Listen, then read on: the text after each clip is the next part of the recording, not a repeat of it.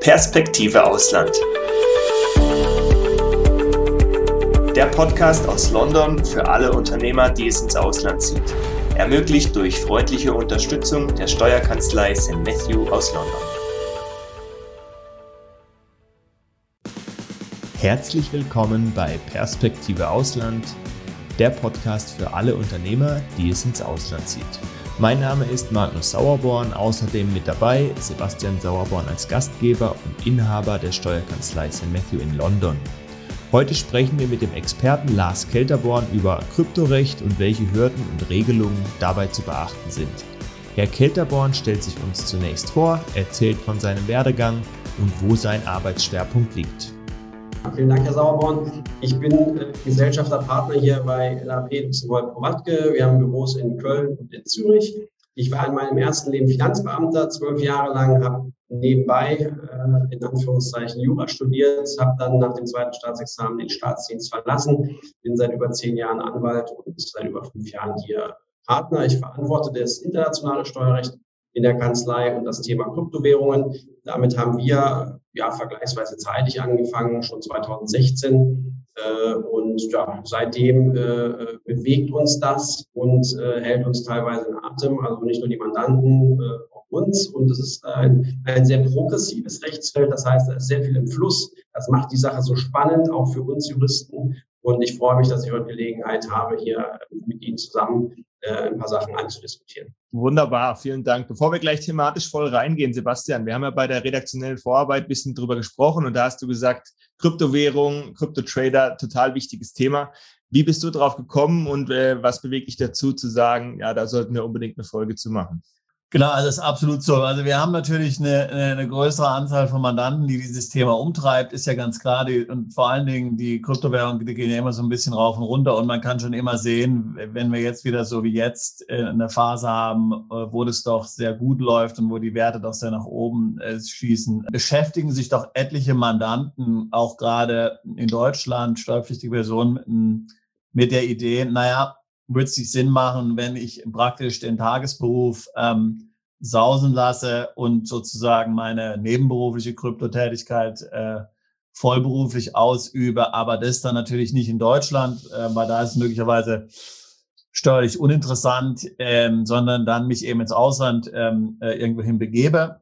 Und das ist sozusagen die Ausgangslage. Und ähm, wir wollen jetzt im Grunde vor allen Dingen mit Ihnen, Herr Kerr, darüber sprechen, weil es gibt ja doch äh, tatsächlich äh, einige ungeklärte Fragen. Da rangen sich doch einige Mythen äh, äh, um die Frage der Besteuerung von solchen Erträgen aus Kryptowährungen. Also jeder weiß ja so ungefähr, na ja, so nach einem Jahr ist es irgendwie steuerfrei, aber dann ist eben schon ist die Frage, wenn ich jetzt unterjährig hier von einer Kryptowährung in die andere wechsle, ist es dann ein steuerlicher Event und, und was passiert dann beim Jahr? Wie soll wir das genau versteuern? Und so. Also da gibt es etliche äh, Fragen. Dann gibt es natürlich dann auch Fragen ähm, mit, dem Aus, mit dem Umzug ins Ausland. Gut, ähm, wir, wir brauchen jetzt nicht groß über Wegzugsteuern diese Themen besprechen, das ist ein ganz anderer Themenkomplex. Aber wie einfach ist es tatsächlich und, und wie lässt sich das machen? Und man angenommen, ich habe jetzt Kryptowährung und das Depot oder, oder das Wallet ist stark im Wert gestiegen und ich ziehe dann ins Ausland um zum Beispiel, was passiert dann so? Das sind so die Fragen, da werden wir relativ häufig äh, konfrontiert.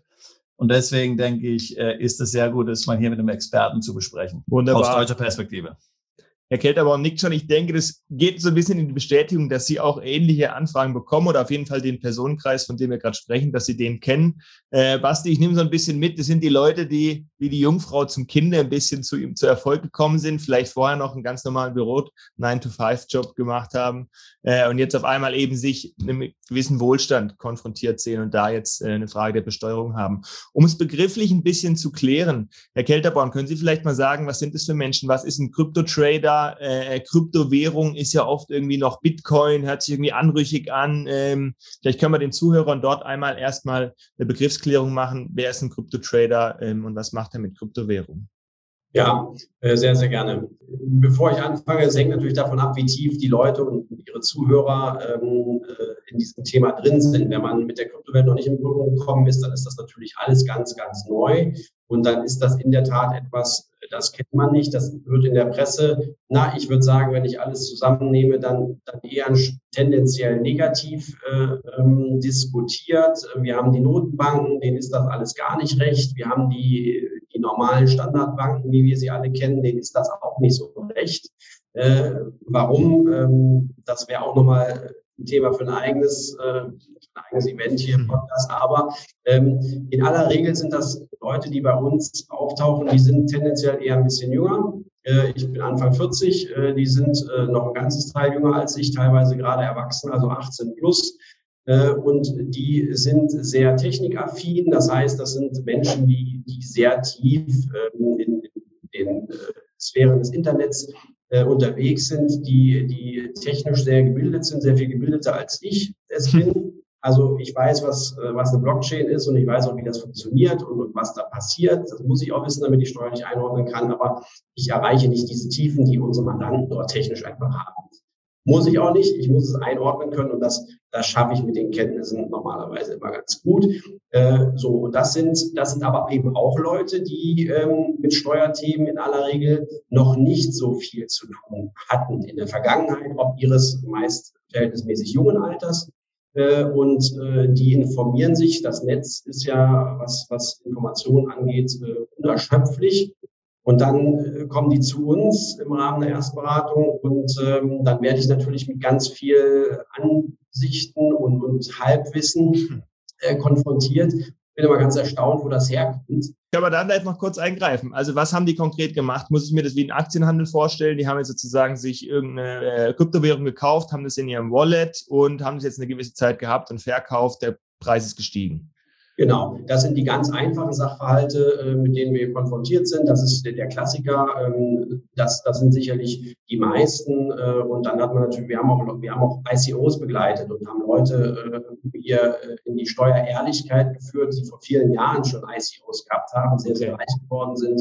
Ähm, dann wird es natürlich komplizierter. Das sind wirklich Menschen, die sind extrem, extrem Bild, was diese technischen Vorgänge angeht. Die programmieren selber. Äh, und dann habe ich aber natürlich auch in Anführungszeichen ähm, den ganz normalen äh, Händler, der, der mit Kryptowährungen äh, umgeht, wie mit Aktien oder, oder Anleihen. Ganz richtig. Dazu teilt Sebastian seine Erfahrungen, inwieweit sich sein Mandantenstamm mit dem von der Kelterbon ähnelt, wenn es um Kryptoangelegenheiten geht. Ja, absolut. Also eben die oftmals so die technische Affinität, oftmals IT, ähm, äh, IT-Leute oder auch so Leute, die mit so mit digitalem Marketing und, und so weiter ähm, sich beschäftigen. Ja, absolut. Das sind oftmals die äh, meistens Männer, muss ich sagen, oder ausschließlich Männer eigentlich. ähm, ähm, und äh, das sind genau die, ähm, die dort dann, die dann, dann mit solchen Fragestellungen kommen. Genau. Und, und oftmals natürlich, wie gesagt, sehr junge Leute, also ich kann genau die, die Ansicht teilen von den Kälterbahnen. Also wir haben dort oftmals dann Personen, die sind 19 oder 20 Jahre alt und haben da dann ein Wallet mit zwei Millionen rumliegen oder so, ja. Dann kommt der 18-, 19-Jährige, steuerlich noch unerfahrene, hat wahrscheinlich noch nie eine eigene Einkommensteuererklärung machen müssen oder gemacht, kommt zu Ihnen, Herr Kälterborn, und was müssen Sie ihm dann sagen? Ja, dann, dann höre ich mir natürlich erstmal die Geschichte an und dann höre ich mir meistens sehr oft sogar an, ähm, dass das alles ja gar nicht steuerpflichtig sei. Und dann stelle ich meistens fast immer die Rückfrage, wenn das ja alles nicht steuerpflichtig ist, was machen Sie bei mir? Ähm, äh, ja, dann äh, zeigt sich, dass die, dass die Leute sich sehr tief eingelesen haben in, in die Thematiken und man. Hier erwähnt Herr Kelterborn einen ganz wichtigen Punkt. Jeder liest gerne das, was er, was er, was er hören möchte. Ähm, und ich bin dann meistens in der Position, dass ich viele schlechte Nachrichten habe. Aber was, also ich habe so ein bisschen recherchiert, was ist so der Klassiker? Eben einjährige Haltefrist und danach steuerfrei. Oder mit was werden Sie konfrontiert? Auch gar nicht steuer, also überhaupt nicht. Äh, okay, also egal wie lange. Genau, genau, das ist alles steuerfrei, weil das sind ja keine Wirtschaftsgüter und es sind auch keine Währungen. Und ähm, wie gesagt, da werden meistens sehr, sehr viele Dinge äh, durcheinander geworfen und es wird sich dann das rausgepickt, was, was einem am besten passt. Und äh, dass das nicht steuerfrei ist, das hätte man natürlich, also ich habe auch selber Kryptowährungen äh, bei mir äh, privat und äh, das würde mich natürlich auch freuen, äh, Gewinne steuerfrei wären, auch unterjährig, aber äh, da kommen wir jetzt noch zu, so ist es leider nicht. Genau, dann wollen wir doch hier konkret einsteigen und mal ins Eingemachte gehen. Ähm, wenn wir jetzt Einkünfte in Deutschland uns anschauen, wenn ich in Deutschland lebe, aus Kryptowährung Einkünfte erziele, was ist dort steuerlich zu beachten? Also, ähm, wann immer das bei, bei den Usern eintritt, äh, wann immer sie mit Kryptowährungen handeln, sollten sie sich äh, Rechtsrat suchen von einem Steuerberater oder von einem Steueranwalt, der da erfahren ist. Ja. Weil ähm, sie selber, sie trifft nur als Steuerpflichtige eine Steuererklärungspflicht. Und inwieweit äh, diese Steuererklärungspflicht zu erfüllen ist aufgrund des Handels mit Kryptowährungen, werden Sie nicht abschließend beurteilen können. Leider ist die Rechtsprechung in, in dem Punkt so, dass sie ähm, sagt, äh, das Steuerrecht ist kompliziert, lieber Steuerpflichtiger, und du musst mitnichten alles wissen. Das musst du wirklich nicht. Das heißt mit anderen Worten, äh, du darfst Fehler machen, äh, du darfst auch Sachen vergessen. Hierbei ist jedoch ein großes Aber ganz besonders zu beachten. Ähm, wenn du das nicht weißt, und wir erwarten nicht, dass du das weißt, so bist du doch verpflichtet, einen Experten hinzuziehen, wenn du, wenn du strafrechtlich wohlgemerkt nicht belangt werden möchtest. Also das ist äh, die mhm. Rechtsprechung, die ständige. Das will ja in der Regel niemand strafrechtlich belangt werden. Ja, aber da, darauf läuft es dann eben hinaus, wenn ich mit meinem Halbwissen, selbst wenn ich, äh, ja, wenn ich davon ausgehe, dass das nicht steuerpflichtig ist, ähm, dann, äh, dann bin ich aber nicht gefeit vor strafrechtlichen äh, Ermittlungsmaßnahmen. Wenn sowas kommt, der, kommt der alte Spruch zum Tragen, Unwissenheit schützt vor Strafe nicht. Genau so ist es, genau so ist es. So, und da muss man, muss man die, die Mandanten dann eben aufklären, ähm, wie das funktioniert. Einkünfte aus Kapitalvermögen, Einkünfte aus Spekulationsgeschäften, da haben wir verschiedene Nummern im Einkommensteuergesetz. Ähm, und da kann man dann auch in die Diskussion einsteigen. Das ist immer schön, dass die, die meisten Mandanten sich dann schon vorgebildet haben. Äh, das ist richtig. Kryptowährungen sind eben keine klassischen Währungen und es ist eben auch kein Kapitalvermögen. Deshalb sind wir da in einer anderen Hausnummer unterwegs, äh, im Paragraphen 23 des Einkommensteuergesetzes. Äh, und gleichwohl ist es, ist es so, dass jedenfalls die herrschende Meinung davon ausgeht, dass das Kryptotrading jedenfalls innerhalb der Jahresfrist äh, steuerlich relevant ist. Äh, wir haben da eine kleine Freigrenze, die ist relativ lächerlich für, für kryptoerfahrene Leute. 600 Euro waren es, glaube ich, oder? Ja. Genau, genau so. Ähm, und das eine freie Grenze. Sobald die überschritten ist, ist das alles äh, steuerpflichtig. Ja, so und äh, das muss man, das muss man wissen und dann ist man insoweit natürlich auch erklärungspflichtig. Okay, aber wenn wir uns jetzt einen konkreten Fall überlegen, eben der 19-jährige Peter hat irgendwie äh, in einem Jahr 20.000 Euro in Bitcoin gehabt. Der Bitcoin ist durch die Decke gegangen und ähm, der ist jetzt auf einmal ein Jahr später, er hat ein Jahr lang nicht draufgeschaut, was weiß ich, 100.000 wert. Und jetzt verkauft er das wieder. Wie wäre das äh, steuerlich zu beurteilen? Mhm. Wenn der Sachverhalt genauso ist, wie Sie ihn geschildert haben, äh, er hat erworben äh, am, am 1.1. und verkauft am 2.1. des Folgejahres, dann ist das eine Jahr rum und dann sagt man, äh, dass das steuerlich äh, nicht mehr relevant ist, weil die, diese Spekulationsfrist, die dort gilt, von einem Jahr eben abgelaufen ist. Es sei denn, äh, dann weiß ich nicht, ob, ob äh, die Fragen von Ihnen dann auch in die Richtung gehen. Ich möchte es aber ergänzen, es sei denn, er hat diese, diese Kryptowährungen, die, die Bitcoin, wenn wir bei dem Beispiel bleiben, die Bitcoins noch verwendet. Äh, da kann man ja verschiedene Sachen machen, äh, äh Lending, Staking, äh, also äh, untechnisch gesprochen, man kann seine eigenen Kryptowährungen ja verleihen, bekommt dann dafür etwas, etwas zurück. So, und da fängt die Diskussion an, ob das dann dazu führt, dass nicht mehr die einjährige Spekulationsfrist gilt, sondern die zehnjährige. Dann geht Herr Kelterborn noch darauf ein, inwieweit sich der Sachverhalt ändert, wenn unterjährig mit der Kryptowährung getradet wird. Von der steuerlichen Würdigung ähm, wird eben äh, ähm, die, die Kryptowährung dazu verwendet, ähm, weitere Einnahmen zu generieren. So, da muss man, da muss man äh, aufpassen und da unterscheidet sich die, die Auffassung meiner Kollegen, äh, die der, der Literatur von den Stimmen, die man aus der Finanzverwaltung so hört.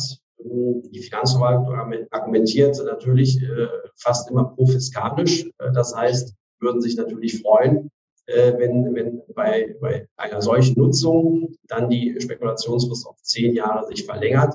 Ähm, das gibt die Regelung im Paragraphen 23 äh, unseres Erachtens aber nicht her. Also man muss die Entstehungsgeschichte sich dort angucken. Ähm, dieser, dieser besondere Teil dort im Gesetz, der ist für was ganz anderes gemacht worden.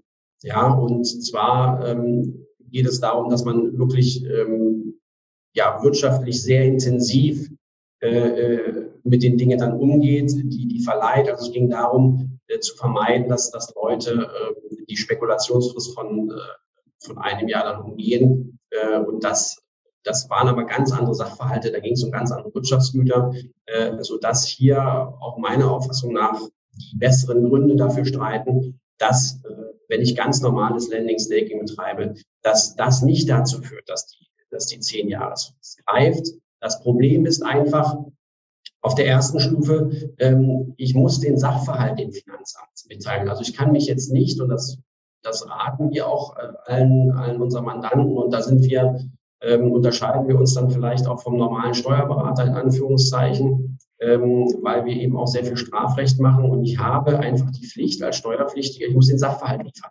Wenn ich nicht zu einer anderen Lösung komme, dann ist das völlig in Ordnung. Das kann ich, kann ich und sollte ich dem Finanzamt natürlich auch mitteilen, wenn ich rechtlich zu einer anderen Lösung komme. Ich kann aber nicht sagen, ähm, äh, als, als Steuerpflichtiger, ich war beim Herrn Kelterborn oder bei, bei Kollegen, die das auch sehr gut machen, äh, habe mich beraten lassen und die haben gesagt, die besseren Gründe streiten dafür, dass die zehn Jahresfrist nicht gilt und wende mich nicht an das Finanzamt. Das ja. reicht nicht ja, sondern Sachverhalt offenlegen, äh, liebes Finanzamt, hier hatte ich zehn Bitcoin, äh, die habe ich verliehen, dafür habe ich das und das bekommen. Äh, und ich bin der Auffassung, dass das aufgrund Ablauf der, der Spekulationsfrist von einem Jahr, dass das nicht steuerpflichtig ist, mein späterer Verkauf. Ja, und ist es bei Ihnen konkret schon so vorgefallen? Hatten Sie die Fälle, wo die Offenlegung stattgefunden hat und hat das Finanzamt dann in Ihrer äh, ähm, Beratung gefolgt? Ist es Ihrer Beratung gefolgt?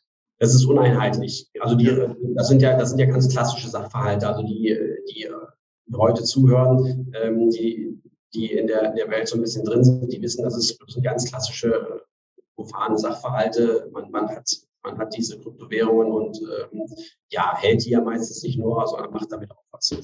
Ähm, das, das ist typischerweise so, äh, ganz, ganz häufig jedenfalls, nicht immer, aber häufig. Und äh, dann wird das von uns so deklariert.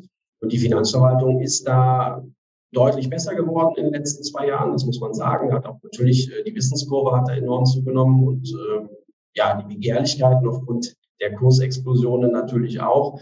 Ähm, und von daher, je nachdem, äh, auf, auf welchen Finanzbeamten man da trifft, äh, diskutiert man schon auf Augenhöhe. Äh, in der Regel muss ich allerdings sagen, ist das nicht der Fall. Also das ist schon noch die Ausnahme. Herr Kelderborn, die, die einjährige Spekulationsfrist, wie, wie würde sich das verändern? Naja, ich kann jetzt, ich kann zwar jetzt nicht konkret mir vorstellen, dass das tatsächlich so passieren würde, aber jetzt mal theoretisch, ähm, gibt es da einen Unterschied in der Behandlung, wenn jemand jetzt ähm, hier hauptberuflich oder gewerblich mit Kryptowährungen handelt, auch wenn es so das eigene Vermögen ist, jetzt nicht für Dritte oder so, oder gibt's, würde das gleich behandelt werden?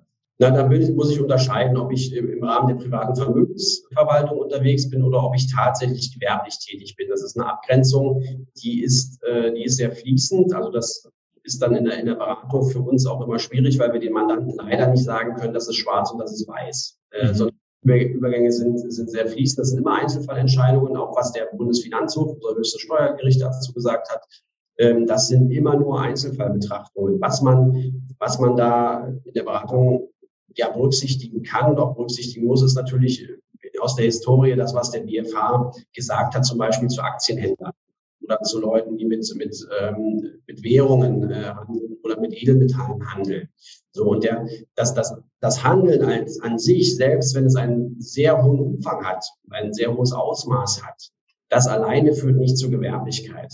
Für eine Gewerblichkeit brauche ich in der Regel noch einiges mehr. Ich, ich brauche in der Regel Räumlichkeiten. Ich habe in der Regel zumindest eine ganz kleine Personaldecke. Ich mache das als, als gewerblicher äh, Aktienhändler ähm, äh, oder, oder äh, Metallhändler, mache ich das nicht nur für mich alleine, sondern ich mache es auch für, für Dritte.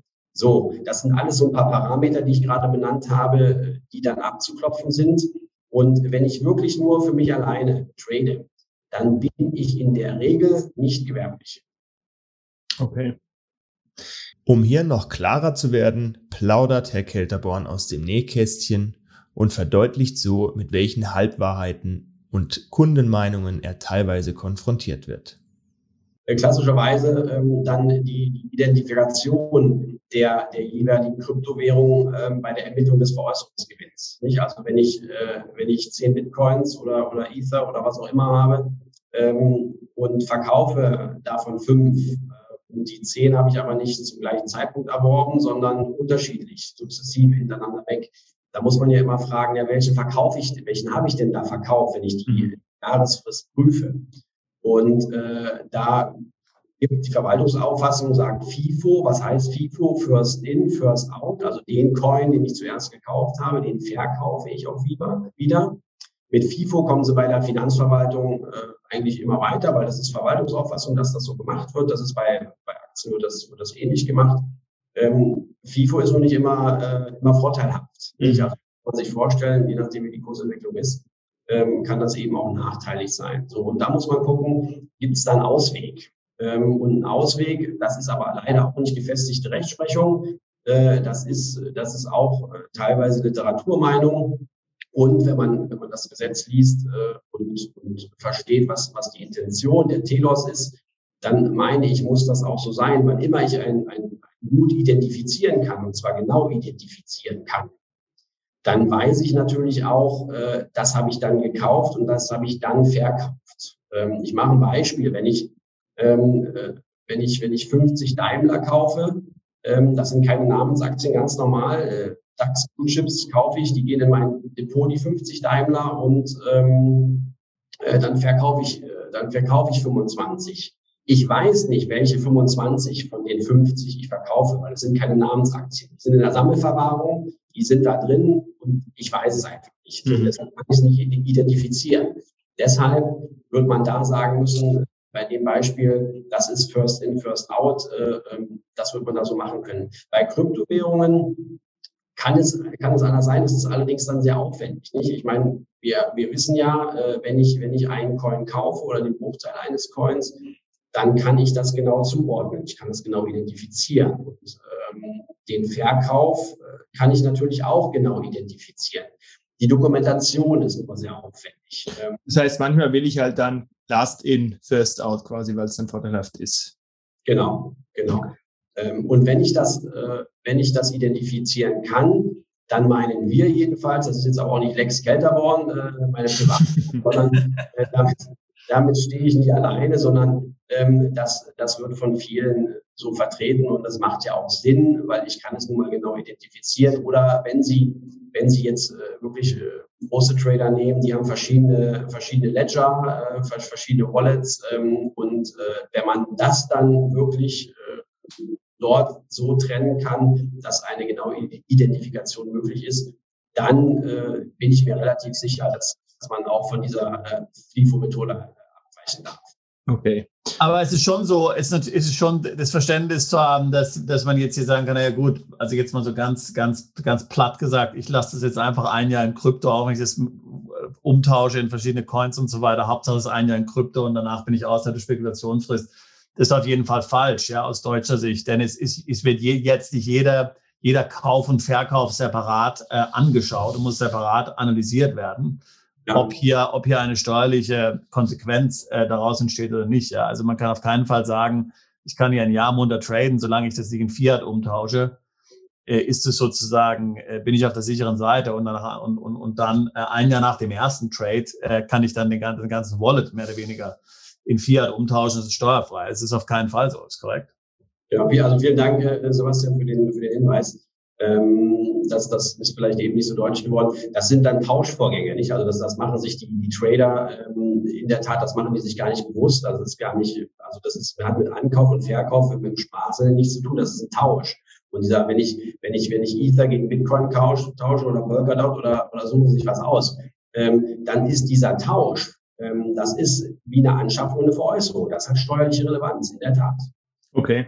Genau, das ist nämlich tatsächlich also eins der, also nach meiner Erfahrung, ja, zumindest den Leuten mit ich rede, ein weit verbreiteter Mythos, ja, äh, weil die Leute sich im Grunde nicht klar sind, dass das wie, weil Sie vorhin von Daimler gesprochen haben, wie ein Aktienverkauf ist, ja. Also wenn ich Aktien verkaufe, dann ist jeder äh, äh Verkauf, also jeder Trade letztlich hat möglicherweise steuerliche oder wird in aller Wahrscheinlichkeit nach steuerliche Konsequenzen haben und ist zu dem Zeitpunkt auch dann ähm, zu versteuern. Und da, da denke ich ja dann immer an Uli Hoeneß, der dieses, der dieses Depot hatte, was dann einfach gedreht ist. Und er hat einfach am Ende des Jahres keine Abrechnung gemacht. Zwar hat er dann äh, über mehrere Jahre lang keinen großen Gewinn gemacht mit dem Depot. Aber natürlich, wenn man das immer zum 31.12. analysiert hätte, was er dort an potenziellen Erlösen gemacht hat, die dann wieder reinvestiert worden sind, ja, waren natürlich die Gewinne. Und das, was er dann an Steuern hinterzogen hat, ganz erheblich, ja, weil das natürlich alles steuerliche Events sind. Ja, das ist hundertprozentig so, da brauche ich gar nichts hinzufügen, äh, 100 äh, Prozent d'accord. Bevor wir nun die Perspektive ins Ausland einnehmen, will uns Herr Kelterborn noch etwas zu den deutschen Begebenheiten sagen. Ja, äh, ganz kurz vielleicht, ähm, dass, dass sich alle bewusst sind, dass wir, dass wir hier ähm, auch was die Rechtsprechung angeht, äh, noch ganz am Anfang stehen. Also ich habe ja eingangs beschrieben, das ist ein sehr dynamischer Prozess, auch in der Beratung im rechtlichen Umfeld.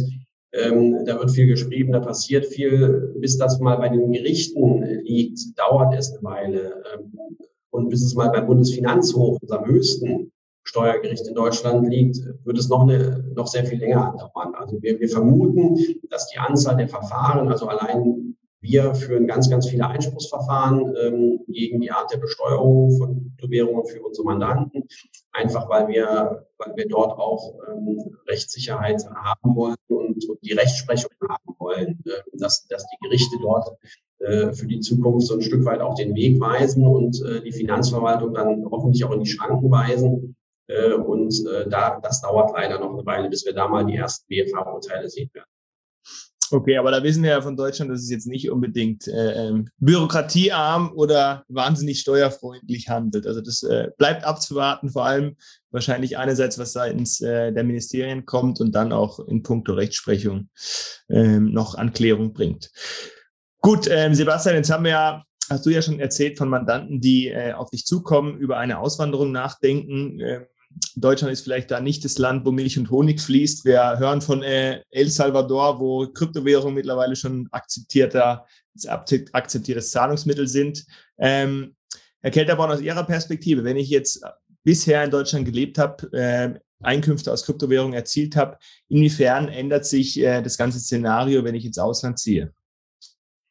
Ja, da muss man auch wieder steuerlich äh, viele Dinge beachten. Ähm, zuallererst muss ich immer gucken, bin ich, was wir eben geschildert haben und was wir versucht haben abzugrenzen, bin ich als, als Privater im Rahmen der privaten Vermögensverwaltung mit meinen Kryptowährungen unterwegs oder ist es schon so, dass ich ein gewerblicher Händler bin oder habe ich es vielleicht auch, was, was viele gemacht haben, habe ich sogar in, in einer vermögensverwaltenden Gesellschaft drin, einer vermögensverwaltenden GmbH oder, oder was auch immer.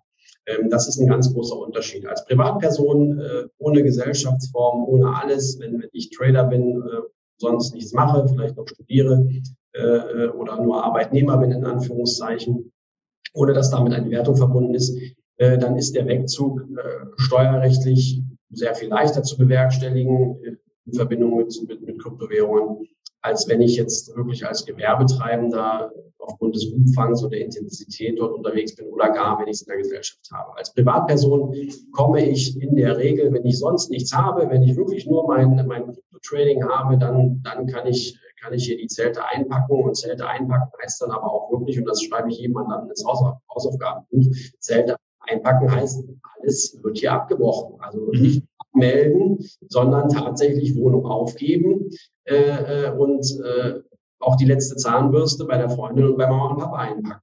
Ja, also das ist, das ist immens wichtig. Das würde man vergessen. Ja, wenn es dann zum Schlur kommt, äh, dann ist es, wissen wir ja, wie bequem das ist, wenn man noch so einen, so einen kleinen Anker hat, äh, wo man, wo man gerne und, und äh, ja, dann vielleicht nicht häufig, aber ab und zu mal im Jahr zurückkommt. Das aber, das kann fatale Folgen haben. Und äh, auch da habe ich eben sehr, sehr häufig mit, mit Steuerstrafverfahren in Zusammenhang zu tun. Das heißt, selbst die Einzimmerwohnung in äh, München, Köln oder Berlin kann dann äh, sich sehr negativ auswirken. Ja, da haben wir ja ganz viele prominente Beispiele in, in Deutschland, ähm, denen das schon so ergangen ist. Das hat gar nichts mit Kryptowährungen zu tun, sondern das ist der Wohnsitz, der Paragraph 8 in der Abgabenordnung, der sagt, was ein Wohnsitz ist. Äh, und daran hängen eben steuerliche Pflichten. Und da steht nicht drin, dass ich äh, 180 Tage im Jahr hier sein muss. Da steht auch nicht drin, dass ich äh, 100 Tage hier sein muss. Es reicht, wenn Sie so wollen, ein Tag. Also wenn ich eine Wohnung gemietet oder Eigentum habe oder einen gewöhnlichen Aufenthalt äh, und ich halte diese Wohnung vor, weil ich auch vorhabe, dorthin zurückzukehren, dann reicht, dann kann ein Tag wirklich reichen. Okay. Nun teilt Sebastian seine Einschätzung mit uns, welche Länder in Frage kommen, wenn man im Ausland mit Krypto traden möchte.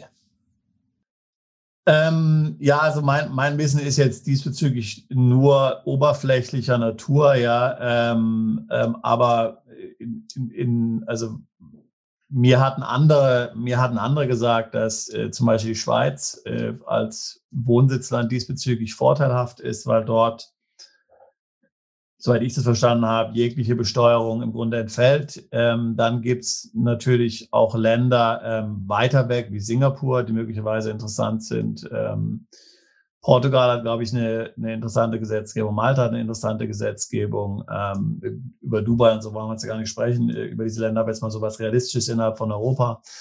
Ähm, soweit ich weiß, die Schweiz. Ähm, ich weiß, dass Frankreich zwar keine Nullsteuer, keine Nullbesteuerung auf Kryptowährungen hat, aber glaube ich vergünstigt hier äh, äh, besteuert Erträge aus Kryptowährungen.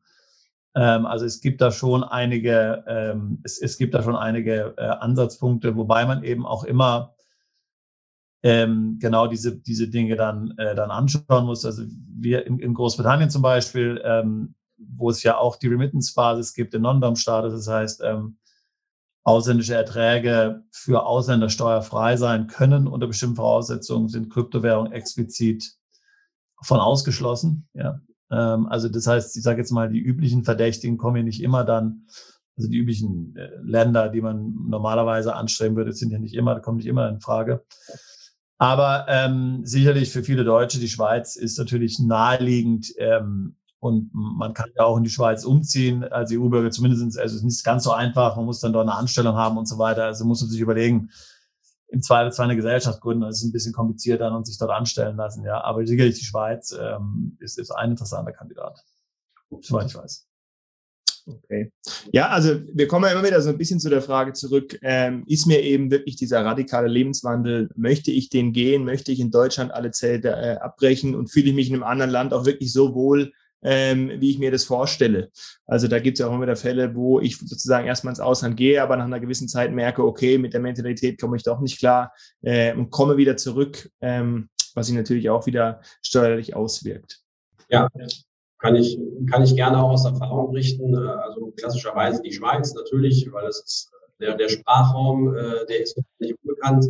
Und ähm, die, ja, das, das, das Umfeld, das steuerliche Umfeld und das unternehmerische Umfeld ist in der Schweiz natürlich äh, im Allgemeinen äh, freundlicher als in Deutschland. Der Kanton Zug ist ja bekanntermaßen so ein bisschen Vorreiter für die, für die äh, Kryptowelt. Äh, man kann im Kanton Zug, das habe ich kürzlich gelesen, seine Steuern in Kryptowährungen, die, akzeptieren Ether und äh, Bitcoin, äh, äh meine ich. Also das zeigt, Dort ist das Thema relativ weit, kann ich mir bei einer deutschen Finanzverwaltung jetzt, jetzt erstmal in absehbarer Zukunft nicht vorstellen. Äh, also dort ist das Umfeld sehr freundlich, weshalb viele, viele Mandanten auch in die Schweiz gehen. Im Üblichen, äh, im Übrigen kann ich das vom, vom Sebastian Orborn äh, bestätigen. Die, die üblichen Verdächtigen, äh, Dubai, klar, äh, sehr, sehr häufig. Ähm, dann hier in Europa, Malta, Zypern, Portugal auch, ja, also Portugal sehr häufig sogar. Und äh, Panama habe ich ein paar Leute, Philippinen. Ähm, ja, das sind so die Länder, die ausgewählt werden. Und in der Tat, auch das kann ich bestätigen, ähm, viele, nicht alle, aber viele kommen nach einer gewissen Zeit äh, wieder zurück äh, nach Deutschland. Ähm, wer mal im Ausland gelebt hat, ich habe auch eine Zeit lang in den USA gelebt, ähm, der weiß dann und merkt auf einmal, wie, wie Deutscher ist und was er hier alles Mhm. vermisst. Und ähm, dann sind äh, unsere zugegebenermaßen sehr hohen Steuern, äh, ja, auf einmal werden sie als erträglicher empfunden. Äh, also das, das ist so meine Erfahrung. Kommen wir nun zu unserer Kategorie Make a Long Story Short. Ich stelle Fragen, die möglichst kurz und knackig beantwortet werden. Erste Frage, würden Sie sagen, Deutschland ist im internationalen Vergleich ein kryptofreundliches Land? Das würde ich neutral bewerten wollen. Okay.